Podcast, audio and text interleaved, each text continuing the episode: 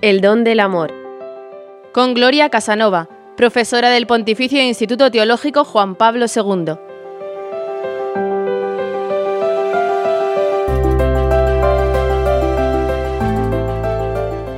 Un don que permite la entrega.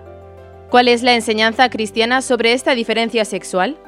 El matrimonio y la familia son las primeras instituciones naturales que permiten la aparición de, nuevos seres humanos eh, bajo la capa de la tierra, ¿no? esto desde el principio. Entonces, yo creo que lo que hace la religión cristiana en este sentido, la revelación cristiana, es un poco iluminar esa gran verdad, que es un dato evidente, de que en el origen de las personas siempre entra en juego la diferencia sexual. De una manera eh, pues eh, natural como siempre se ha hecho o de una manera biotecnológica, pero siempre se tiene que contar con el dato de la masculinidad y el dato de la feminidad, ¿de acuerdo? En el fondo esto que nos lleva a pensar, pues lo que decía Juan Pablo II, ¿no? que la sexualidad es un misterio, es un lenguaje que permite expresar la vocación al amor, ¿no? es decir, la sexualidad humana, la corporeidad humana tiene una gramática personal, una gramática eh, propia, tiene unos contenidos propios y lo que tenemos que hacer es un poco descubrirlos pues para entender ¿no? Eh, toda la belleza de la sexualidad y toda la belleza de la vocación al amor. Entonces, la corporeidad, la entrega corporal en la sexualidad humana es un lenguaje del amor que permite hacer partícipe a la corporeidad de lo que es una decisión de la libertad de entrega total a otra persona, ya sea una persona humana o ya sea directamente a Dios. ¿no?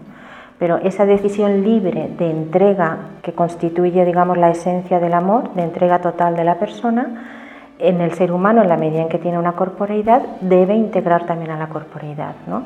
Entonces la sexualidad es un poco el lenguaje que permite expresar esa entrega total y personal y libre de la persona a la persona amada. ¿no? Entonces, pues tiene un lenguaje propio, tiene unos contenidos propios, tiene una significación propia. Y entonces yo creo que lo único que pide la religión cristiana es escuchemos, escuchemos el don de Dios cuando nos creó varones y mujeres. Porque claro, esconde una vocación al amor que es, que es un misterio de belleza y, de felicidad, pues que, que, tenemos que descubrirlo y llevarlo a cabo. ¿no? Y en ese sentido la ideología de género tiene esa pega, ¿no? tiene, tiene ese problema. Y es que en la medida en que quiere negar la diferencia sexual, quiere desoír la significación del cuerpo, quiere no prestar atención al lenguaje de la corporeidad, desplaza la corporeidad de lo que es la libertad de la persona, la persona queda como, como una realidad neutra que lo mismo que puede elegir otra serie de realizaciones, elige también su función sexual y claro, en ese sentido lo que hace es un poco dividir a la persona por dentro, porque la separa de una dimensión esencial de su propia identidad.